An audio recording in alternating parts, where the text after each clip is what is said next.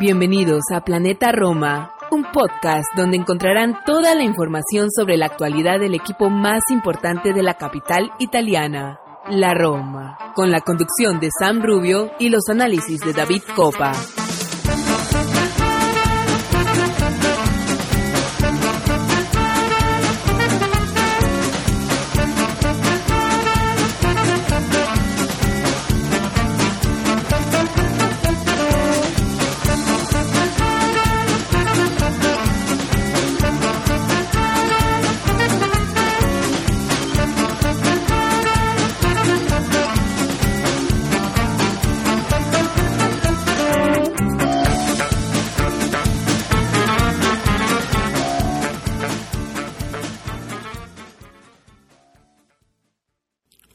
Y bienvenidos a un episodio más de Planeta Roma Podcast. Hoy estamos en nuestro episodio número 165. Estamos eh, en la horas después de haber logrado una victoria importantísima para la Roma. Estamos hablando de la victoria de este sábado en San Siro o el Giuseppe Meazza, como usualmente se le conoce, a la escala del calcio otro de los, de los adjetivos o de los nombres eh, que se le da a, a, este icónico estadio que en los últimos tiempos se ha comentado de que podría ya eh, ser demolido para dar lugar a otro nuevo estadio que albergará tanto al Inter como al Milan, un, un, un estadio que fue testigo de una victoria histórica para la Roma, podríamos decirle, al menos en los planos recientes. La Roma no ganaba a domicilio al Inter desde 2017 y un partido aquel muy bueno con goles de Rayan Golán que luego pasaría al Inter, gol otro gol de, de Diego Perotti, un partido que muchos disfrutamos y que muchos recortamos, pero hoy estaremos hablando sobre esto y estaremos hablando sobre otros temas. Tenemos bastantes temas, estaremos hablando un poquito de, de las Champions femeniles, vamos a, comentar sobre, sobre el tema, sobre el asunto, vamos a hablar un poquito sobre el estadio, vamos a hablar sobre el importante partido también que se viene este jueves por la Europa League ante el Real Betis Balompié, el equipo de Manuel Pellegrini, un club que recientemente enfrentamos en amistosos con un director técnico eh, que todos conocemos y que también ha sido archirrival de, José Mourinho por varios años, tanto en la Liga como en la, en la Premier League. Eh, hoy se encuentran con realidades diferentes y en momentos diferentes de sus carreras y otros y otros varios temas que tendremos por acá. También tendremos un par de invitados. Tendremos a nuestro querido Alessandro Oriquio y tendremos a un especialista de, del Betty eh, Pedro González que ya nos ha visitado en otro, en otros episodios para hablar sobre este partido de, del jueves. Así que sin más dilación vamos a una pausa y estaremos ya regresando con lo que es este episodio número 165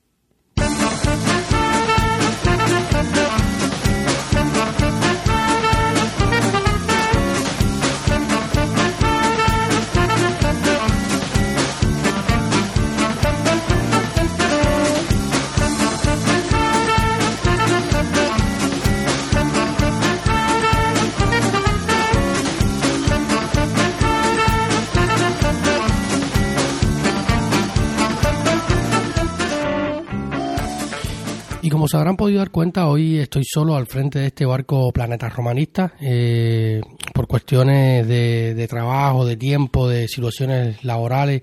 eh, me he quedado solo al frente de este episodio y como saben, siempre les comento, no me gustan mucho estos monólogos, pero bueno, vamos a estar hablando un poco de, no queríamos dejar pasar el contenido, no queríamos dejar pasar esta, esta victoria tan importante y estos partidos tan importantes que se vienen por delante luego de un parón FIFA que le ha venido muy bien a la Roma, un parón FIFA que, que estuvo marcado sobre todo por la salida de Paulo Dybala a a la selección argentina, estuvo en, en, Miami, en Nueva York, para los partidos de, de la escaloneta, como se le conoce en estos días a la selección albiceleste, eh, que está viviendo un grandísimo momento, una racha important, importante de partidos sin derrota. Y Pablo Dybala fue convocado por, por Lionel Scaloni, eh, a pesar de que el último partido previo a la, a la llamada de, la, de su selección no pudo saltar al campo con la Roma. Recordemos aquel partido contra el Atalanta de Bérgamo en el Olímpico de Roma, donde en el calentamiento Pablo sintió algunos problemas y por precaución eh, se quedó en la grada. Luego viajó con el equipo, eh, con su equipo nacional, pero no vio minutos. Eh, sí hizo algunos entrenamientos, hizo algunos trabajos, estuvo con, con, su seleccionador, Leonel Scaloni, que ha estado en contacto directo con José Mourinho, quien lo ha reconocido en, declaraciones antes y después de los partidos. Eh, y ya hay un trabajo conjunto con la joya, eh, incluso en nuestro, este, este lunes publicábamos una nota que, que publicaba el diario Tuto Sport, diario del norte de Italia y que conoce muy bien el entorno de, del argentino porque pasó mucho tiempo, como todos sabemos, en Turín con la Juve.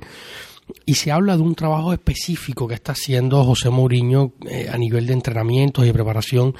con el ex de, del Palermo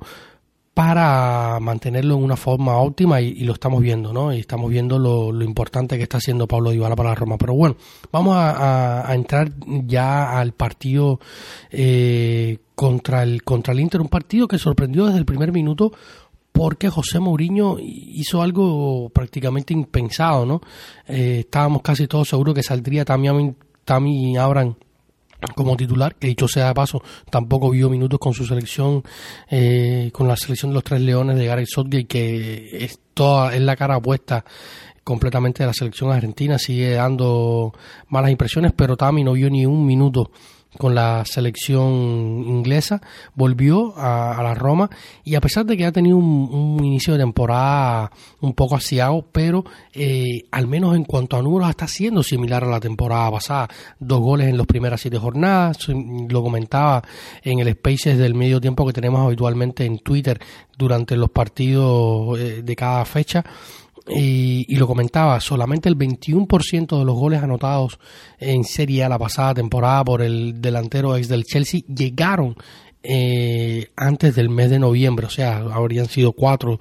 o, cinco goles, no mucho más, los que anotó eh, Tami ahora en la pasada, en el, primer tramo de la, de la Serie A pasada. Y, y Tami, a pesar de esto, siempre ha sido un hombre inamovible en el 11 de José Mourinho y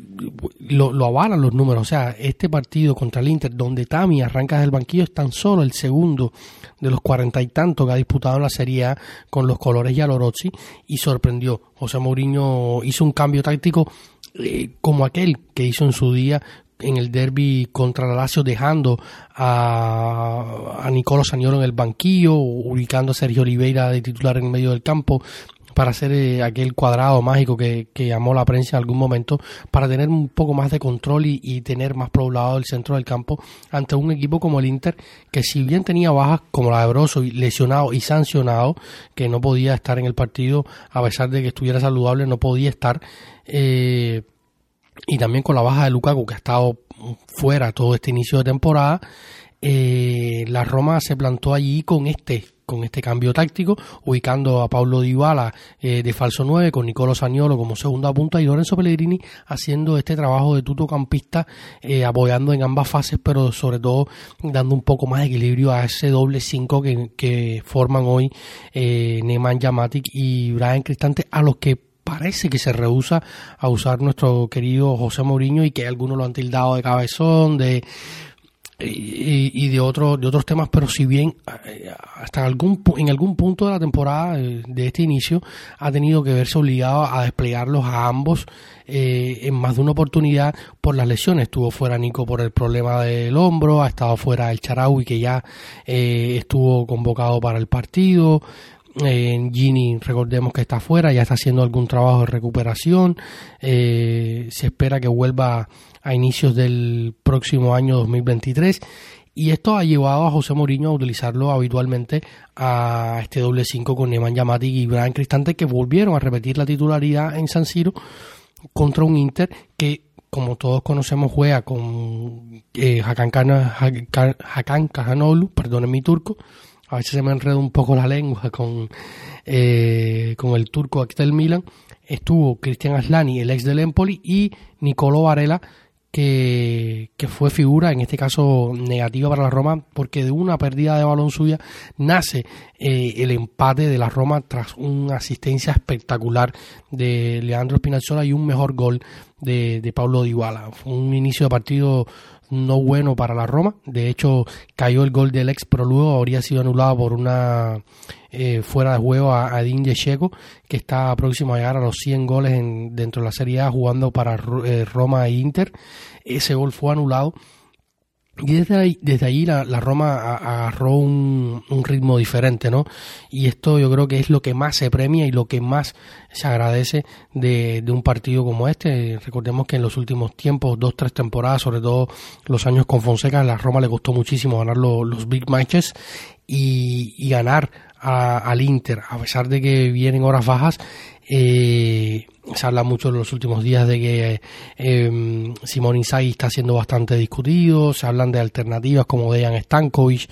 que yo creo que, esto sería favorable para la Roma porque eh, no veo a Stankovic siendo mejor entrenador que, que Simón Inzaghi ni que ni, ni, ni, listo para llevar un equipo que está eh, aspirando a grandes cosas como el escudero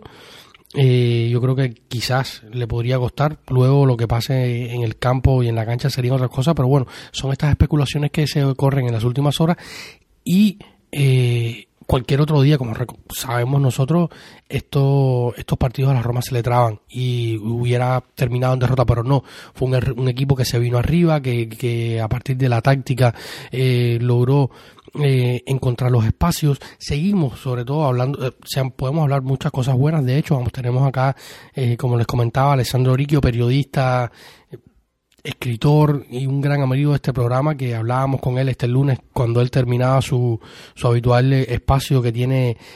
cada noche romana en Teleradio Estéreo, nos mandaba sus consideraciones para hablar un poco del partido del Inter y él nos hablar de muchas cosas positivas, pero a veces hay cosas negativas que también hacen falta remarcar, porque eh, en la búsqueda de que la Roma sea mejor siempre tenemos que analizar todos los factores y muchas veces hablamos acá con Santi Boy, otro de, nuestros colaboradores y, hombre de la casa, eh, de la táctica, ¿no? Y yo creo que, que un punto importante sobre la táctica y que se discutió durante, durante el partido. Eh, tenía varios comentarios de, varios de mis seguidores en, Twitter, eh, que era como la, o sea, la, espectacularidad del juego de la Roma. Yo lo he hablado otras veces acá. La, Roma salió claramente eh, a hacer un, partido con un bloque bajo defensivo, apostar por las contras para que los jugadores más eh, talentosos, dígase Lorenzo Pellegrini, Pablo Dybala, Nicolò Saniolo, se, eh, se asociaran más cuando el, el Inter dejara algunos espacios, eh, porque Inter también salió a defenderse. Por ejemplo, una estadística que comentaba en, eh, hace algunos días en nuestro grupo de, de, Patreon con, con, todos nuestros Patreon, un saludo a todos, a saben que, que se me olvidan los nombres, son, son muchos, más de los que en algún momento esperé eh, que este programa pudiera tener. Gracias a todos por su apoyo, gracias a todos por confiar en Planeta Roma y recuerden que si quieren ayudar a que este proyecto siga creciendo, que este proyecto sea autosustentable, si un día de falta alguno de nosotros sea Sam, que es el mayor productor y, y, quien se encarga sobre todo de que el, el, programa siga a flote en cuanto a, al hosting de nuestras plataformas y tal, eh, si un día falta alguno de nosotros, este proyecto pueda seguir eh, adelante y sobre todo para ser parte activa de, de este proyecto que es Planeta Roma, simplemente tienen que ir a patreon.com en las planetas Roma. Allí encontrarán las diferentes categorías para suscribirse y aportar algo a este pequeño proyecto desde un dólar eh, hasta tres dólares y pudieran acceder, pudiendo acceder a nuestro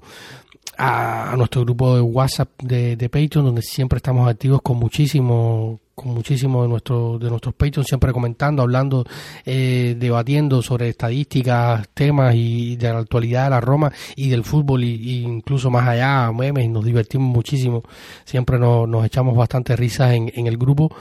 Eh, comentábamos, mm, dicho sea de paso, volviendo a enrutar este, este balón de Planeta Roma dentro de la cancha, eh, Simón Inzaghi, curiosamente, renunció a Stefan de Vrij, que era uno de los que está siendo uno de los futbolistas defensivos, o sea, uno de los centrales dentro de la Serie que más conducciones tiene defensa-ataque, renunció a él, sale con, salió con Acherby, que salió del la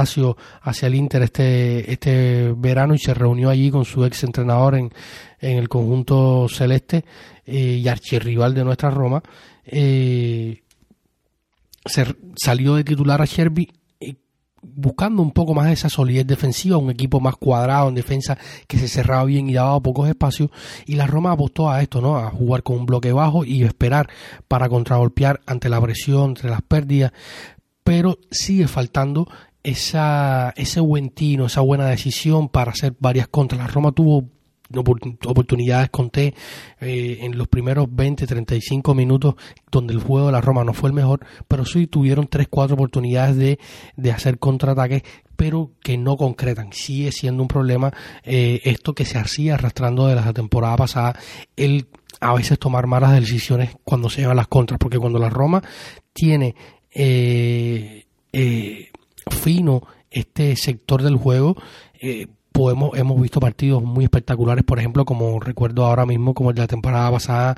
en, en Bérgamo ante el ante Atalanta, donde empezamos ganando muy rápido con contras muy efectivas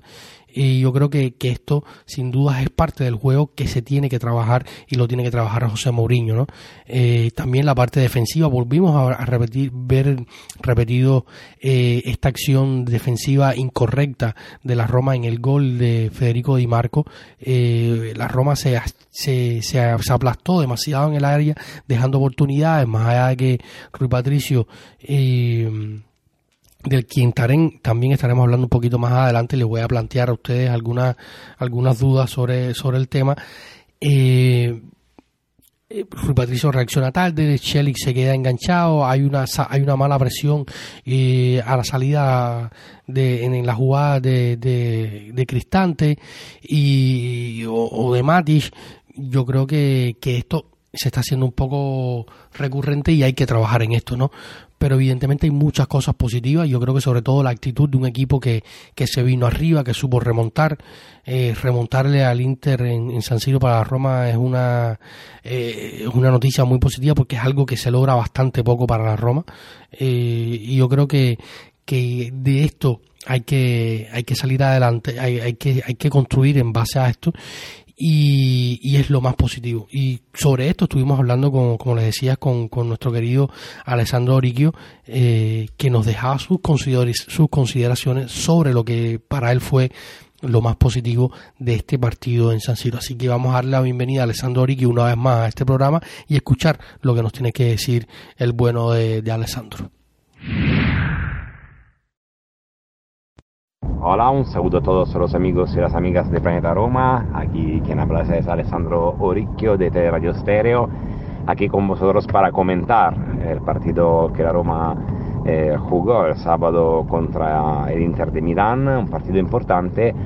porque marca un cambio ¿no? en el camino de la Roma en esta temporada, pero también eh, considerando las últimas dos temporadas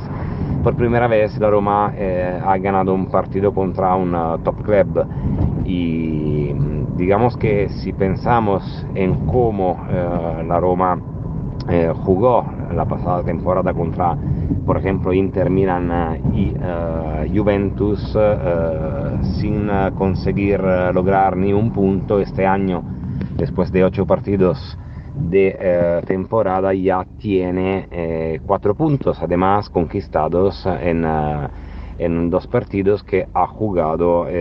no dentro de su propia cancha, sino uh, a domicilio. Entonces es un dato muy interesante porque algo está cambiando dentro de la Roma, algo está cambiando dentro de la cabeza de los jugadores de la Roma, es decir, la, ehm, digamos, la aptitud con, con la cual el equipo eh, se enfrenta a equipos construidos para ganar la liga. En este caso contra el Inter eh, la Roma ha jugado un partido más completo que contra la Juventus, donde criticamos un poco lo que fue el comienzo del partido por parte de la Roma. Esa vez también no fue eh, brillante, eh, no fueron brillantes los primeros 20 minutos, pero la reacción de la Roma después del gol del Inter fue interesante, muy importante, porque eh, consiguió impactar con una gran jugada de Paulo Dybala y sobre todo marcar el gol que le ha dado la, la victoria con el cabezazo de Chris Molling a una asistencia perfecta de Lorenzo Pellegrini.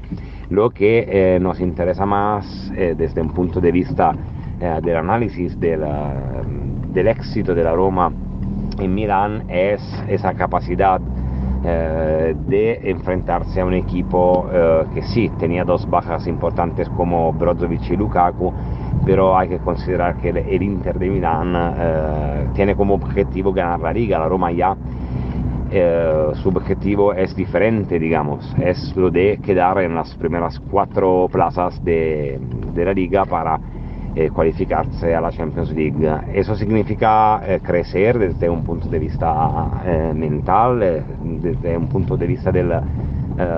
también de la competición de la Roma, que debe este año empezar y ya ha empezado a hacerlo a enfrentarse contra los equipos más fuertes consciente de su propia fuerza. Es un equipo que,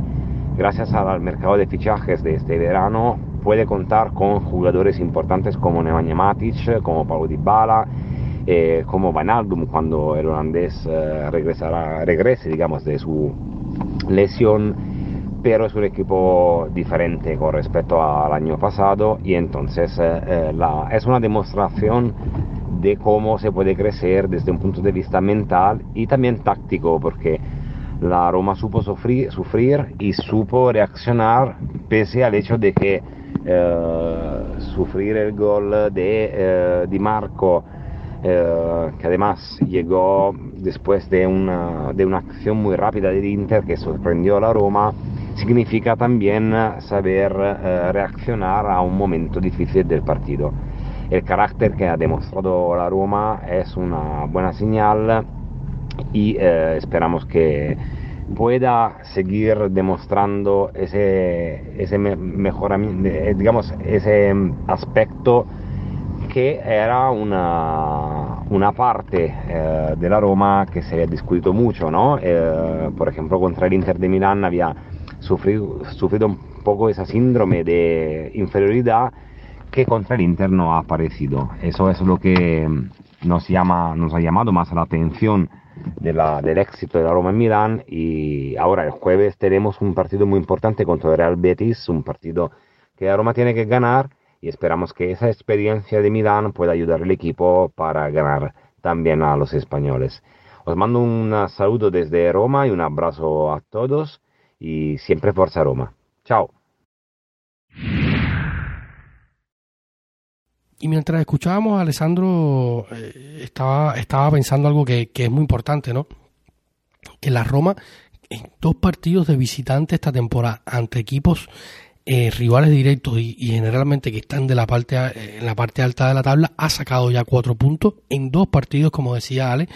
eh, ambos de visitantes, lo que yo creo que es un buen augurio, sobre todo para una segunda, de cara a una segunda parte de la temporada donde tenemos bastante incertidumbre porque tenemos este Mundial de Qatar por el medio y no sabemos qué va a pasar. Hay mucha acumulación de partidos en, la segunda, en el segundo tramo de la campaña y, esto sin duda poder recibir a los equipos grandes en casa teniendo ya resultados importantes a favor, sin duda es un buen augurio. Y, hay que hablar de este partido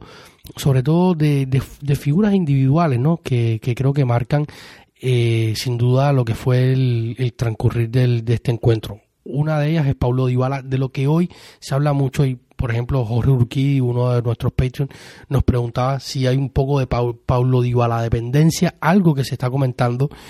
y yo soy de los que piensa de que a ver, pudiera decirse que sí, pero yo lo, yo lo, yo lo analizo de otra manera, ¿no? Que es de la manera más positiva y de la manera más consecuente y coherente que yo creo que se puede analizar. Eh, y lo he dicho otras veces acá en este programa, todos nuestros eh, habituales seguidores, que no son pocos, eh, y nuestros oyentes, que dicho sea paso, nuestros números siguen creciendo muchísimo. Recuerden que pueden eh, escucharnos en cualquier plataforma de, podcasting, sobre todo en Spotify, Podbean, iBox, eh, Google Podcast, eh, Apple Podcast. Estamos en todas las plataformas. Recuerden pasar, suscribirse, dejar sus comentarios, sus opiniones de qué le, de lo que le gustó de este programa, lo que no, si están de acuerdo con alguna opinión nuestra o no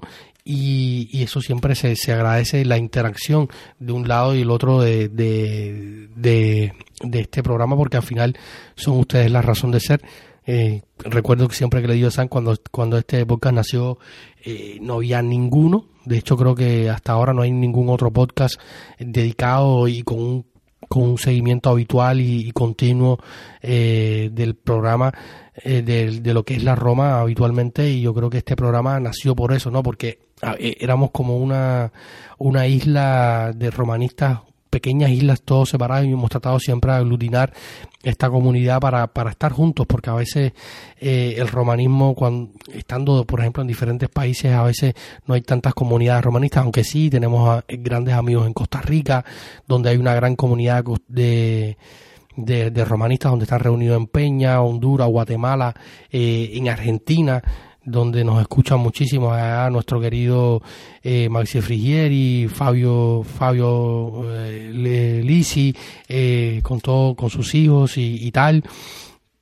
Hay grandes comunidades romanistas, pero hay otros países donde no tanto. En México también tenemos una gran peña de, de, romanistas donde nos escuchan, pero hay otros tantos lugares donde eh, somos éramos pequeñas islas y, y, nos hemos ido uniendo a través de, de esta comunidad de Planeta Roma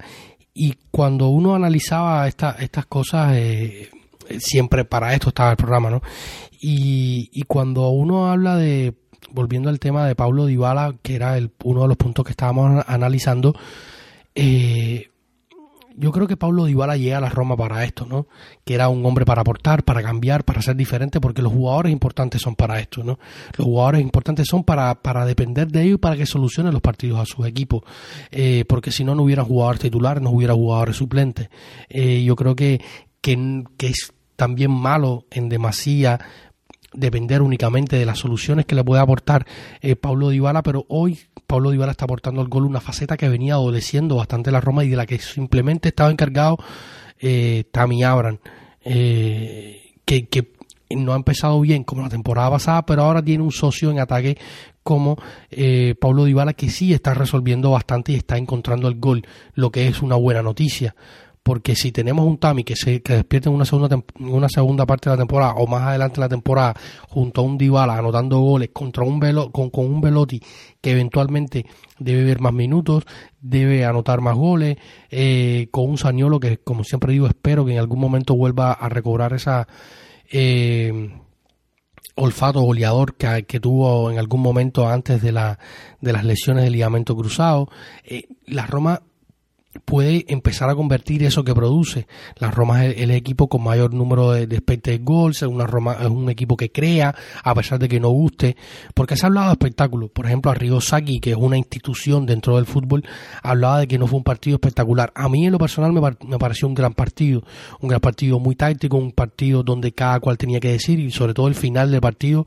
fue muy emocionante con ida y vuelta, con espacios, con equipos que llegaron, donde pudo haber, donde hubo oportunidades para ambos lados. De hecho, el propio Tamiyama tuvo un par, eh, en fin, yo creo que fue un partido espectacular, pero también a veces comparar épocas y espectacularidad y, y tal es un poco diferente, ¿no? Porque sobre todo estábamos frente en dos equipos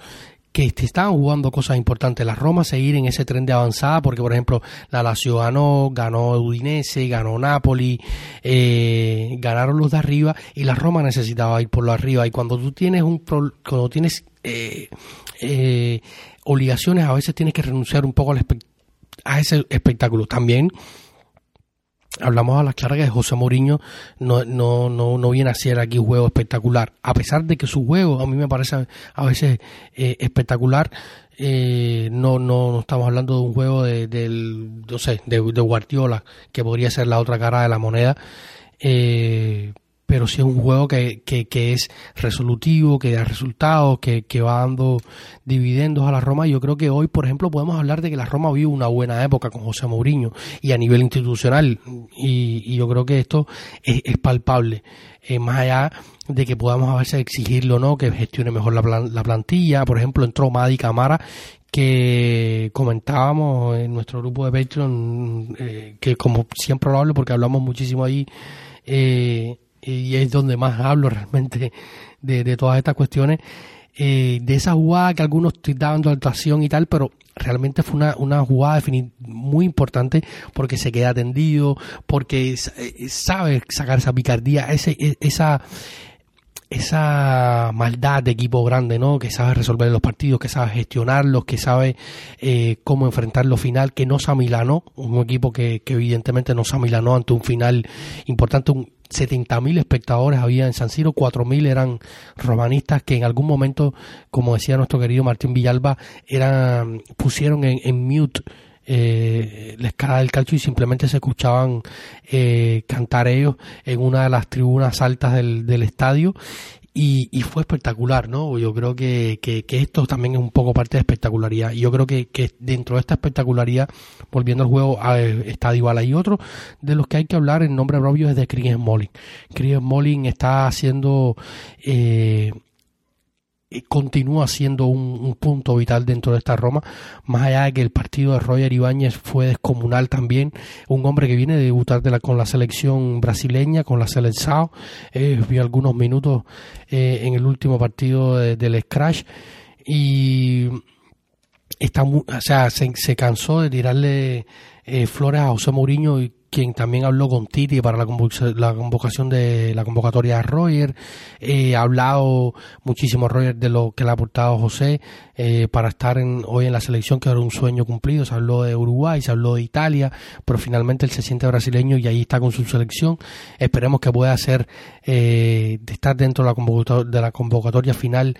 para, para el mundial, pero yo creo que si sí en, este en esta forma la va a tener bastante difícil eh, Titi para definir quién será ese último central. Yo creo que también la posibilidad de que Roger pueda jugar por una de las bandas como en algún momento hizo con la Roma, sobre todo con Fonseca, lo ha hecho con, con José Mourinho en alguna situación, partido en curso, pero no ha sido lo más habitual está, está, eh, está siendo un hombre multifacético, quizás hoy se premia mucho eso en el fútbol y puede hacer que adelantar un poco a, Gleison Bremer de la Juventus, que, que no ha tenido el mejor de los inicios, quizás podríamos decir, está adaptando un nuevo ambiente, a un nuevo club. Y yo creo que si Roger sigue así, eh, sin duda va a estar ahí. Y yo creo que, que, la, que tanto Christian Molin, que ha sido uno de los grandes puntos eh, que mm, importante dentro de esta Roma en los últimos años, eh, al margen de esa temporada donde estuvo con muchas lesiones, estaba, estaba ahora en plenitud física y, de juego, está en viviendo una segunda juventud Chris Smalling, un hombre que en su momento atrajo la atención de Sir Alex Ferguson. Tengo uno de sus libros y lo recomiendo muchísimo cuando puedan leer cualquier bibliografía sobre eh, Sir Alex Ferguson, que para, Alex Ferguson, que para mí es uno de los mejores entrenadores de la historia, eh, lo fue. O sea, Ferguson sabemos que era un hombre de los que se dejaba de ver, o sea, no se perdía los entrenamientos, se perdió muy poco eh, en su carrera durante entrenar como, como entrenador del United y uno de estos uno de estos entrenamientos a los que renunció a estar eh, al frente del equipo fue para ir a ver a, hacia Londres al Fulham a, a Gary Molling eh, y en algún momento fue muy importante dentro del equipo de los Red Devils y, hoy está siendo un puntal importante para la Roma desde el juego, desde la personalidad, desde el liderazgo y ese golazo que hizo para poner el 2 a 1 final fue espectacular, un cabezazo muy espectacular, de, una calidad técnica exquisita, pero también el pase de Lorenzo Pellegrini que, que le que le pegó con, un guante esa pelota. O sea, me recordó un poco a, a David Beckham eh, salvando las diferencias, pero le tuvo un golpeo exquisito al balón para, para que ese, esa pelota terminara en gol. Que hizo un gran partido Lorenzo, si, si, fue, si quizás no fue el más virtuoso o el más vistoso de, de, sus partidos. También se habla que está con molestia, eh, sigue arrastrando esas molestias que lo dejaron fuera de la convocatoria de la selección italiana y que recordemos que en el partido contra Atalanta eh, tuvo problemas, José Mourinho lo dijo, y a pesar de que tenía molestias físicas, eh, físicas perdón, eh, pidió seguir jugando y, y, y, está siendo un gran capitán. Yo creo que Lorenzo eh, se ha convertido en un gran capitán, un ejemplo, un hombre que, que, está ahí siempre en el campo, que tira del equipo, que, que nunca se da por vencido a pesar de que tenga dolores físicos, lesiones. Yo creo que esto es muy, muy reconocido, hay que aplaudirlo, ¿no? Y otro de los nombres propios que hay que hablar de en positivos de, de Spinazzola, 558 días después, vuelve a dar eh, Leo Spinazzola una asistencia ganadora para la Roma algo de lo que ha adolecido bastante. Sabemos que su habilidad primordial y creo que más llamativa es la facilidad con que supera a, lo, a, a, lo, a los rivales y sin duda eh, esto es lo que le ha hecho progresar en el fútbol y le ha tenido un poco de, de, esa falta de, buen pase de, de concretar esas acciones de, cuando llega al fondo con buenos pases y esta vez lo hizo con un pase exquisito a Pablo Dybala eh, que anotó yo creo que fue un, el, el, gol del, del, karma podríamos decir sí porque eh, Pablo Dybala recordemos el propio Alessandro Liquio que lo pueden encontrar en, en Twitter con, con, este mismo nombre Ale, Alessandro Liquio publicaba una foto eh, recopilación con todas las portadas de la Gaceta de la Sport hablando sobre la posible llegada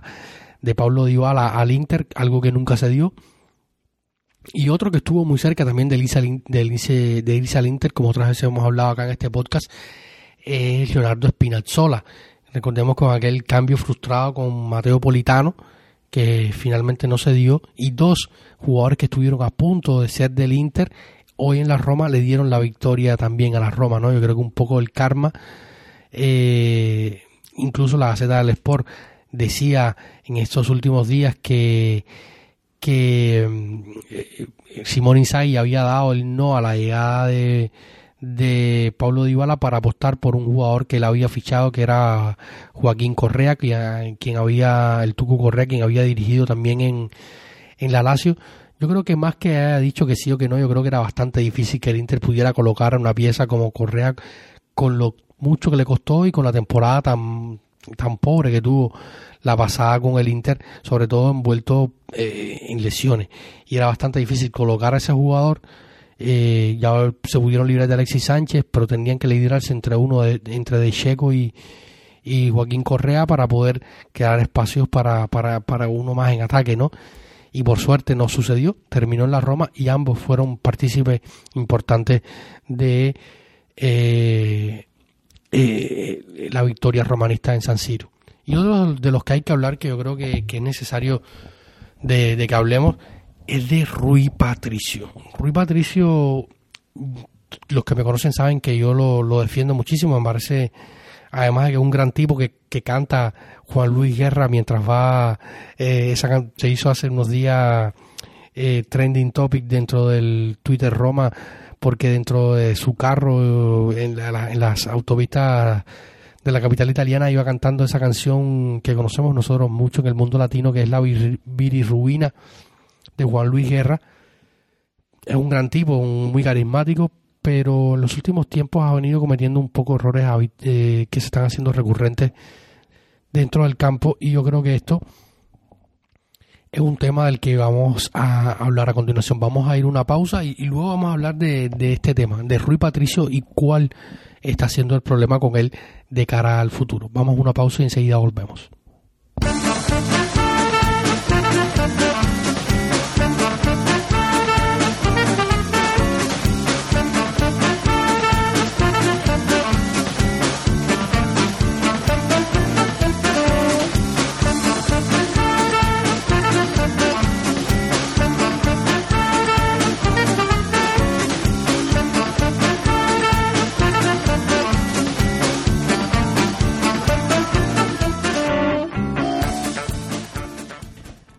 Estamos de vuelta y vamos a, continuar hablando un poco de, de, Rui Patricio. Rui Patricio ha sido un portero que re, recordemos llegó desde la Premier League, desde el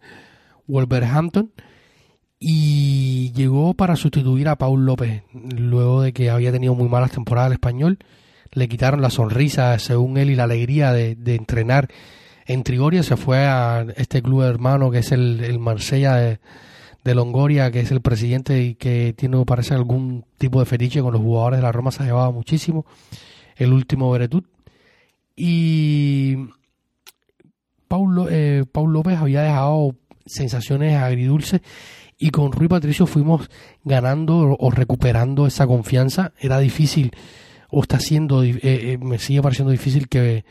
que Rui cometa los errores que cometía Paul López, sobre todo porque eran demasiado habituales, aunque ya en los últimos, en los últimos días, como pudimos ver en el partido contra el Inter, que reaccionó un poco tarde, eh, comienza a cometer errores,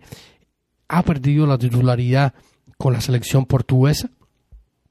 yo creo que es un tema que debemos ya ir marcándonos a futuro, porque la portería es una, un punto vital, es un hombre que pidió José Mourinho de su entera confianza, ya tiene una edad determinada Rui Patricio y su alternativa es Miles Villar, que cuando todos pensábamos que iba a ser el portero de la Europa salió José Mourinho y dijo que no le gustaban estas, estas dualidades, que, que no le gustaban estas dualidades y que eh, iba a seguir Rubatizo después de que jugara el partido en Bulgaria contra el Ludo Goretz, el portero ex del Benfica, eh, que llegó como agente libre esta temporada para sustituir a Fusato, que se fue a, a Ibiza de la segunda división del fútbol español. Y lo que nos dejó a todos muy preocupados, porque pensábamos que Miles Villar iba, iba a llegar a la capital Roma, eh, italiana, a la Roma, a tener más minutos, a crecer y eventualmente siendo una promesa quizás hacerse con esos galones bajos eh, los tres palos, pero evidentemente no está siendo así. Eh, parece que confía en él como un segundo arquero, pero no mucho más. Habrá que ver cuando transcurra la temporada un poco más cuál es el plan de José Mourinho con el arquero que tiene doble nacionalidad serbia y belga, cuál es eh, su plan de trabajo con él, ¿no? Para, para, para ver su evolución. Porque si no, no va mucho más allá, yo creo que ya tenemos que abrir, o ir pensando en abrir un capítulo eh, arquero. Porque si se vuelven más recurrentes los errores de Rui, al que yo estimo y quiero muchísimo, yo creo que, que ha sido un gran portero durante toda su carrera, ya evidentemente los años le van pasando factura, pero habría que ir pensando en un arquero. Yo creo que si, si finalmente la Roma se hace eh, con un puesto en la Champions, que esperemos que sí para la próxima temporada. Quizás con ese saldo podríamos hacer algo, pero recordemos también que tenemos una sanción de la UEFA y con el FIFA Fair Play encima, que no se puede gastar mucho. Eh, habrá que ver, esperemos que esto sea un error eh, y no más. Tampoco es que Rui Patricio cometa errores todos los días. Esta temporada podemos contarle un par, quizás en ocho partidos quizás dos errores en ocho partidos podrían parecer muchos para un arquero que juega todos los días, pero sí, eh, es un farolillo rojo que, que debemos ir prestando atención de cara al futuro. Yo creo que, que, podemos ir ya cerrando el capítulo del partido contra el Inter, una victoria importantísima, sobre todo a la luz de lo que será la próxima jornada de la Serie A, porque tendremos partidos muy importantes entre los equipos de la parte alta de la tabla. Eh, estoy revisando por acá, si me permiten, eh, uno, estoy revisando el calendario, por ejemplo, el próximo sábado, 8 de octubre, tenemos la visita del Inter al Sassuolo que viene de, de golear a la Salernitana. Eh, un Sassuolo que si bien no tiene a Berardi ha, logrado armarse un tridente de ataque bastante interesante. Tendremos un Milan Juve, un, un partido muy interesante, un Milan Juve sin duda siempre un partido muy interesante entre dos equipos que hoy están por arriba en la tabla. Tendremos la eh, Udinese Atalanta, un Udinese Atalanta que es un partido sin duda en este momento muy muy apetitoso sobre todo viendo las, las posiciones de ambos en la tabla. Y tendremos el Roma Leche en el Olímpico tras el partido de, del Roma Betis del que vamos a estar hablando en unos instantes.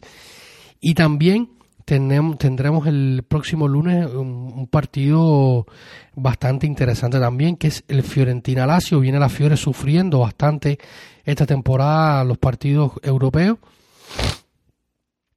Y, la Lazio también, que viene jugando eh, eh, bastante bien con, con Sarri. Estamos hablando, vamos a revisar la tabla. Eh, en estos momentos Napoli primero con 20 puntos, Atalanta segundo con 20 puntos también, Udinese 19, luego aparecen Lazio y Milan con 17 puntos, Roma con 16, Juventus por detrás de la Roma con 13 puntos, una distancia que hay que mantener, el Inter con 12, Sassuolo con 12, eh, y Torino con 10. Cierran las primeras 10 posiciones y luego estará la Fiorentina, Spezia, Leche en lugar 13 con 7 puntos el equipo eh, recién ascendido. Los, otros eh, Rossi de, de, la Serie A, del el equipo de, dirigido por Marco Baroni, que tiene varios jugadores muy interesantes, pero que sin duda es un equipo muy joven y un equipo que visitará el Olímpico con otra vez con lleno completo. Sí, la, la afición eh, Yalorossi respondiendo, no solo que van a casa, van fuera y, y, próximamente eh, estarán otra vez llenando el partido contra, contra el Leche. Yo creo que, que es una que si se acumulan un parte del resultado positivo, yo creo que la Roma podría recortarle, por ejemplo, al Milan, ampliarle a la Juventus, eh, ver qué pasa en ese Atalanta eh, Udinese el Napoli tendrá que jugar entre semana en, Champions, pero visitará a, la Cremonese eh, también en un partido que, puede ser un partido trampa porque los Albini juegan muy bien, no les han dado los resultados a los recién ascendidos, pero vienen de un empate eh, en esta última jornada. Habrá que ver si le pueden sacar puntos, arañarle la pintura al, al SEAT de, de Luciano Spalletti que viene muy bien. Spalletti y su Napoli van a jugar en Ámsterdam este este martes ante, el Ajax en un, en grupo en el grupo A de la Champions League que están liderando ante el Liverpool y, el Rangers también. Eh, luego el miércoles el Milan, por ejemplo, tendrá que visitar Stamford Bridge para jugar con el Chelsea. Eh, la Juventus jugará en casa con el Maccabi Haifa eh, yo creo que, que, va a haber muchos resultados interesantes en la próxima jornada porque se retoma la acción entre, eh, entre semanas. Así que vamos a otra pausa más y luego estaremos volviendo para hablar un poquito sobre las noticias de la actualidad antes de meternos directamente en el Roma Betis del próximo jueves. Así que vamos a una pausa y estamos volviendo.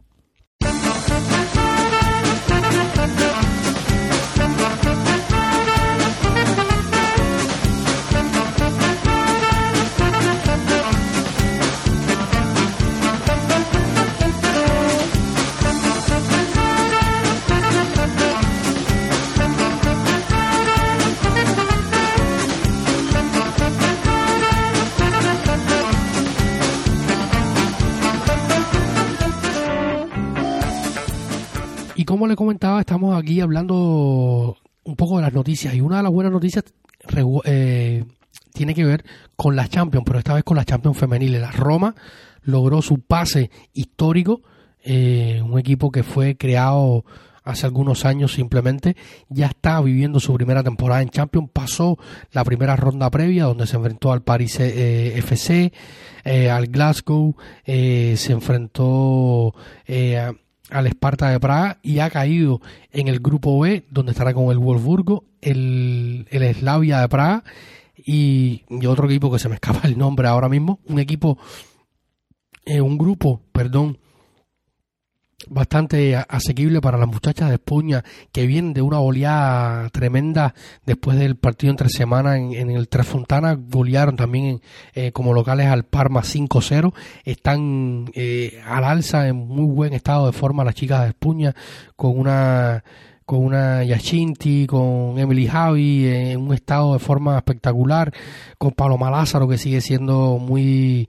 muy importante dentro del, del, del equipo y el equipo se ha hecho con como decía, con un puesto en la Champions League y, si, ya tienen eh, su grupo B, como decía, y van a estar, cualquier información más la pueden consultar dentro de nuestra web. Ya ha sido eh, publicado el calendario de los partidos, cuando empieza la Roma. La Roma no, no podrá jugar en el Trefontana porque es un estadio que no tiene iluminación y por lo tanto no puede albergar partidos de noche para las Champions femeninas, que como sabemos son las noches mágicas y se juega de noche, no podrá ser en el Tres Fontana. Eh, se determinará en los próximos días de manera oficial el estadio que albergará eh, los partidos de las Champions femeniles de nuestra Roma, pero sin duda es una buena noticia. Y hablando de, de Champions, estadios y olímpicos, este lunes eh, Pietro Berardi se reunió en el Capitolio con Roberto Gualtieri, alcalde de la ciudad de Roma, para entregarle el proyecto de fiabilidad y de sostenibilidad y, varios temas sobre el nuevo estadio de la Roma que pudiera nacer, eh, nacer en la zona de Pietralta, eh, Pietralata, perdón. Eh, un estadio, un proyecto que, que ha surgido en los últimos tiempos desde que está los Freaking. Recordemos que el anterior eh, proyecto de Tordivale que había lanzado James Palota y que estuvo 10 años eh, prácticamente en la cuerda floja eh, o, en una nebulosa eh, y no de Andrómeda, el proyecto divagando de gavetas en gavetas durante también por la por la gestión de Virginia Ray y malos pasos que dio James Palota también se desesperó se hizo se, encaprichó en un proyecto que era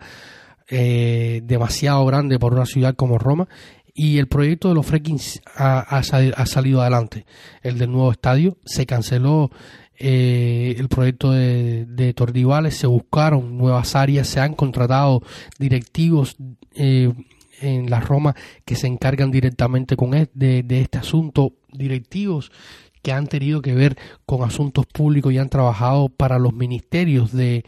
de, orden público del gobierno italiano y saben bien los puntos álgidos, dónde, dónde tocar, qué puerta tocar, qué proyecto y cómo elaborarlo hasta el punto de que hoy, en los primeros dos años de los fracking, ya tenemos un proyecto adelantado, tenemos un área, tenemos una idea. Toda esta información, como digo, la voy a encontrar en planetaroma.net o planetaroma.com. Ahí están todos los detalles sobre el nuevo proyecto de la Roma que este lunes 3 de octubre fue presentado ante el Capitolio. Se habla de un estadio que podría tener eh, entre 55.000 y 60.000 capacidades en la zona de Pietralata. Eh, se están haciendo los estudios de factibilidad, eh, sobre todo la parte de mm, de la vialidad y el tránsito, cómo se llega, hay varias paradas del, del metro, de, se van a plantar árboles porque también hay un, hay un hospital muy cerca para el tema acústico, que, que el sonido no se expanda más allá y no moleste eh, en la zona porque va a estar centro, cerca de, la, ciudad, de la ciudad. Eh, en fin, pero es un proyecto que se está haciendo con mucha coherencia, con mucha, con mucha calma, sin sin violentar los pasos y sobre todo trabajando muy bien con la con el Capitolio, con los con, el gobierno local de la ciudad de Roma. Roberto eh, Gualtieri ha estado varias veces también ayuda un poco que Roberto, este alcalde romano, es eh, hincha Yalorozzi. Esto ayuda evidentemente a que el proyecto vaya hacia adelante, pero también la luz y la sapiencia de los, de los freaking que lo han acogido en el Olímpico, han hablado, ha estado todo incluso eh, allí con ellos. Eh, han ido ayudando un poco a que este proyecto vaya saliendo adelante y yo creo que esto es importantísimo porque se habla ya de que, ah, o sea, tentativamente hay dos fechas, una es 2024 y otra 2027. 2024 podría ser o es el sueño de la directiva, podría ser el sueño de la directiva para poner la primera piedra y en el 2027 que esté terminado el estadio, el año del centenario de nuestro querido y amado club, de nuestra querida amada Roma, la Maica, podría estar en 2027 ya jugando dentro de su propia casa, porque recordemos, por ejemplo, esta temporada ya hemos tenido varios llenos completos, eh, 60.000 más de 60.000 aficionados en los partidos como local durante toda la temporada y la pasada temporada, los amistosos pretemporada, sobre todo por la nueva política de ticketing, que no es más que la venta de, de, las entradas. Tuvimos, por ejemplo, este lunes también, que fue un día bastante movidito en cuanto a noticias, se comenzó la venta libre de las entradas para el próximo derby de la capital eh, y hubo hasta 2.000 personas en, en, línea haciendo una fila, una cola para poder acceder a su billete para estar en el, en el derby de la capital. Esto habla a las claras del, del fervor eh, que se está viviendo también porque hay varios efectos, como decía, la política de ticketing que se remodeló toda esta área, los fracking contrataron a gente nueva con otra visión, se están llevando muchos proyectos en cuanto a la venta, se pueden una misma por una misma transacción se pueden comprar cuatro boletos, los abonados pueden revender sus boletos y ganar una pequeña eh, suma y no, no pierden el, el, el dinero y la capacidad no se queda vacía en el estadio, o sea, hay muchísimas eh, alternativas e iniciativas que están poniendo en, práctica los fracking que se están viendo. Imaginen todo esto mismo ahora que he comentado en un estadio propio, un estadio que no va, no va a descansar los siete días eh, porque va a tener múltiples eventos eh, e iniciativas. Se está hablando también ya del, Museo de la Roma. en fin, hay muchas ideas, un proyecto que se está creciendo y todo gracias a los fracking, yo creo que, que son temas importantes de cara al futuro. Así que yo creo que que hay que seguir con atención a este tema y recuerdo planetaroma.net, ahí pueden encontrar toda la información relativa a lo que está sucediendo. Ahora sí vamos a nuestra última pausa y vamos a hablar del Roma Betis de este jueves en la Europa League.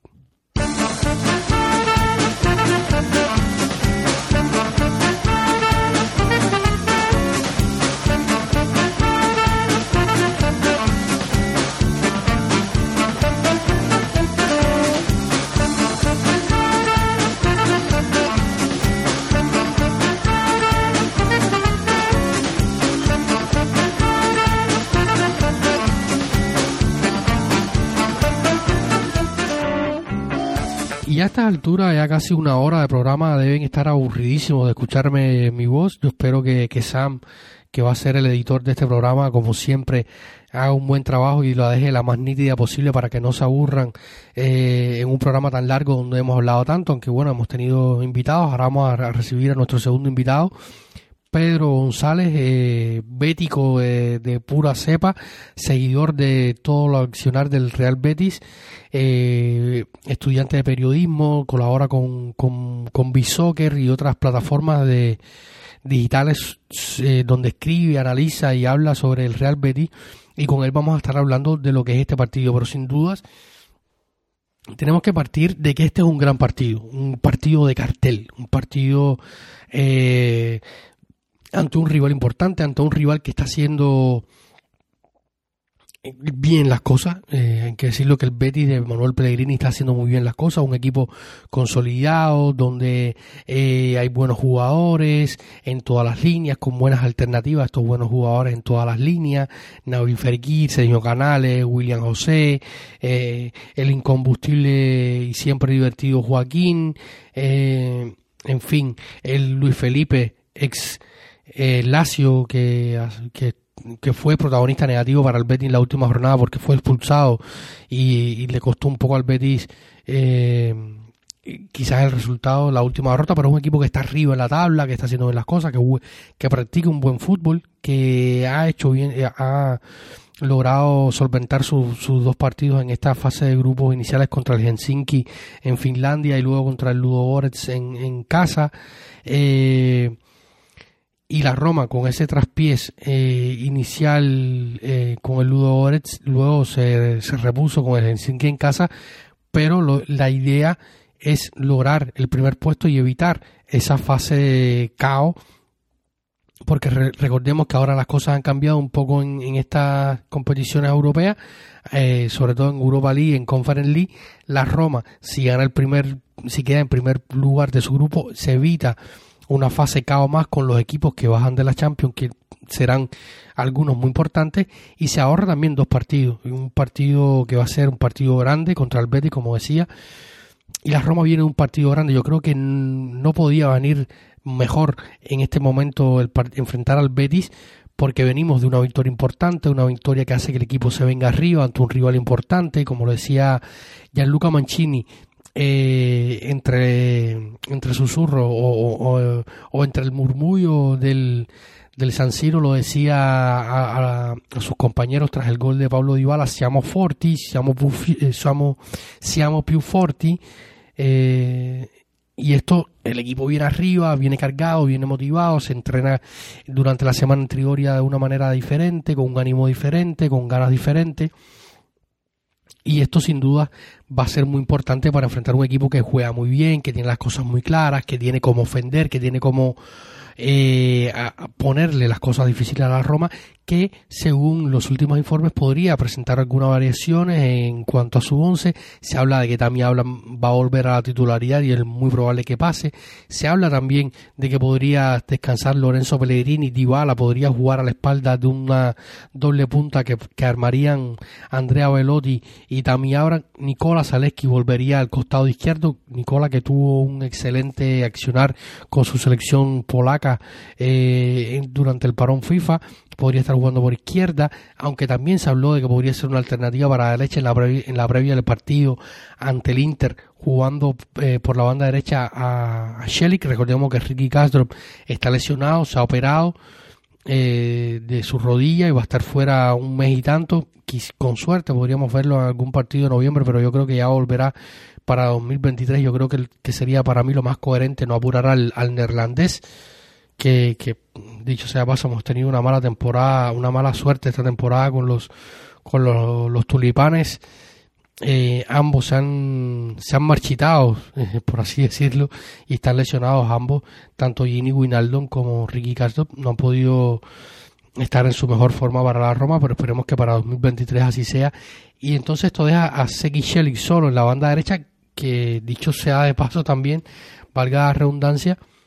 vio 180 minutos con la selección turca eh, en partidos muy insulsos en la Nation League ante Luxemburgo e Islas Feroe. O sea, yo creo que fue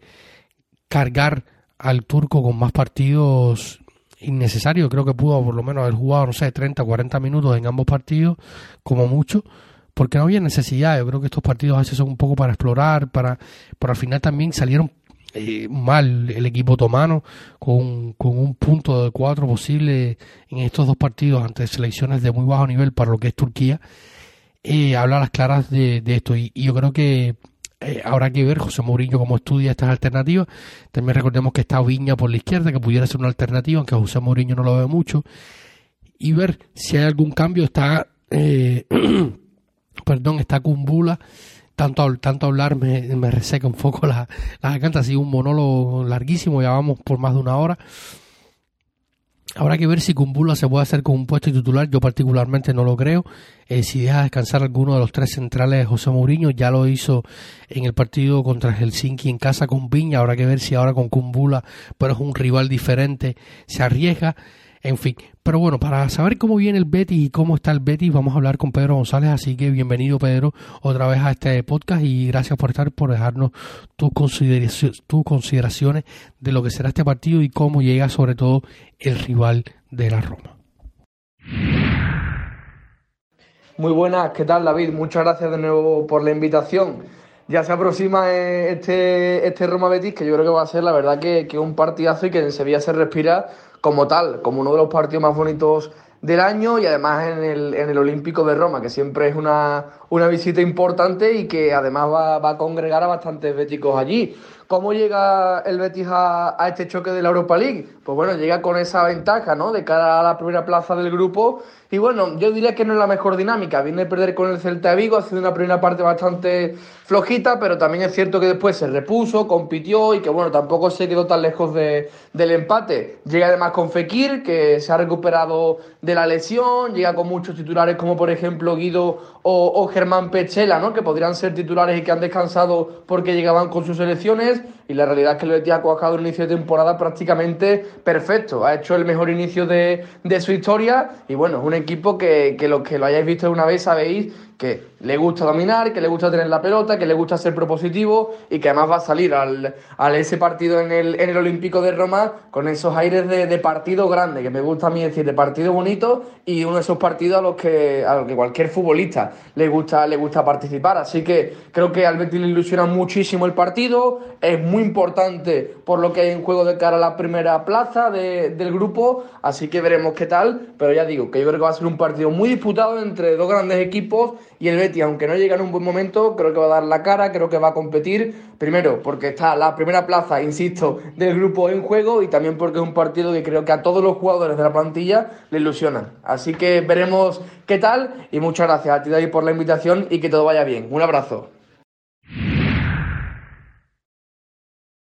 Y sí, ya, hemos escuchado a Pedro. Muchísimas gracias, Pedro, por tus palabras eh, y por acceder amablemente a conversar con nosotros un rato sobre lo que será este partido del, jueves. Un partido que cobra vital importancia para la Roma, por lo mencionado, en la búsqueda del primer puesto y evitar dos partidos más en una parte de la temporada donde va a estar llena de, compromisos también con el inicio de la Copa Italia en fin, yo creo que, va a ser un partido muy importante, muy interesante y que podremos disfrutarlo en un olímpico que va a estar sin duda eh, listo y engalanado para la ocasión. Así que sin más, nos vamos despidiendo, no sin antes darle gracias a ustedes por la escucha. Recuerden suscribirse en todas nuestras plataformas de podcasting. Si quieren sumarse a, a ser parte más activa de esta comunidad que es Planeta Roma, recuerden patreon.com eh, es la Planeta Roma y se pueden suscribir, también se pueden descargar la app en su store de su teléfono móvil, eh, la, la app de Patreon, ahí suscribirse y comenzar a ser parte activa. Recordemos, como siempre digo, que está la cábala del nuevo Patreon. Siempre que hay un nuevo Patreon a, Planeta Roma, al siguiente partido no se pierde. Sería una buenísima ocasión para suscribirse y no perder contra el Betty. Al menos ah, eh, sería un aliciente para nosotros y para, para el equipo, por supuesto. Así que sin nada, muchísimas gracias por escucharnos eh, en este episodio de Planeta Roma y nos estaremos volviendo a, ver, a escuchar la en la próxima emisión. Estaremos haciendo un programa especial. La próxima, el próximo será un programa especial porque tendremos por acá a Dani Martínez, periodista de, de ESPN, eh, amigo de, este podcast y que ha accedido amablemente a tener una conversación, una charla donde vamos a estar hablando de fútbol italiano, de la Roma, de, de, de, todo. Vamos a tener una, una charla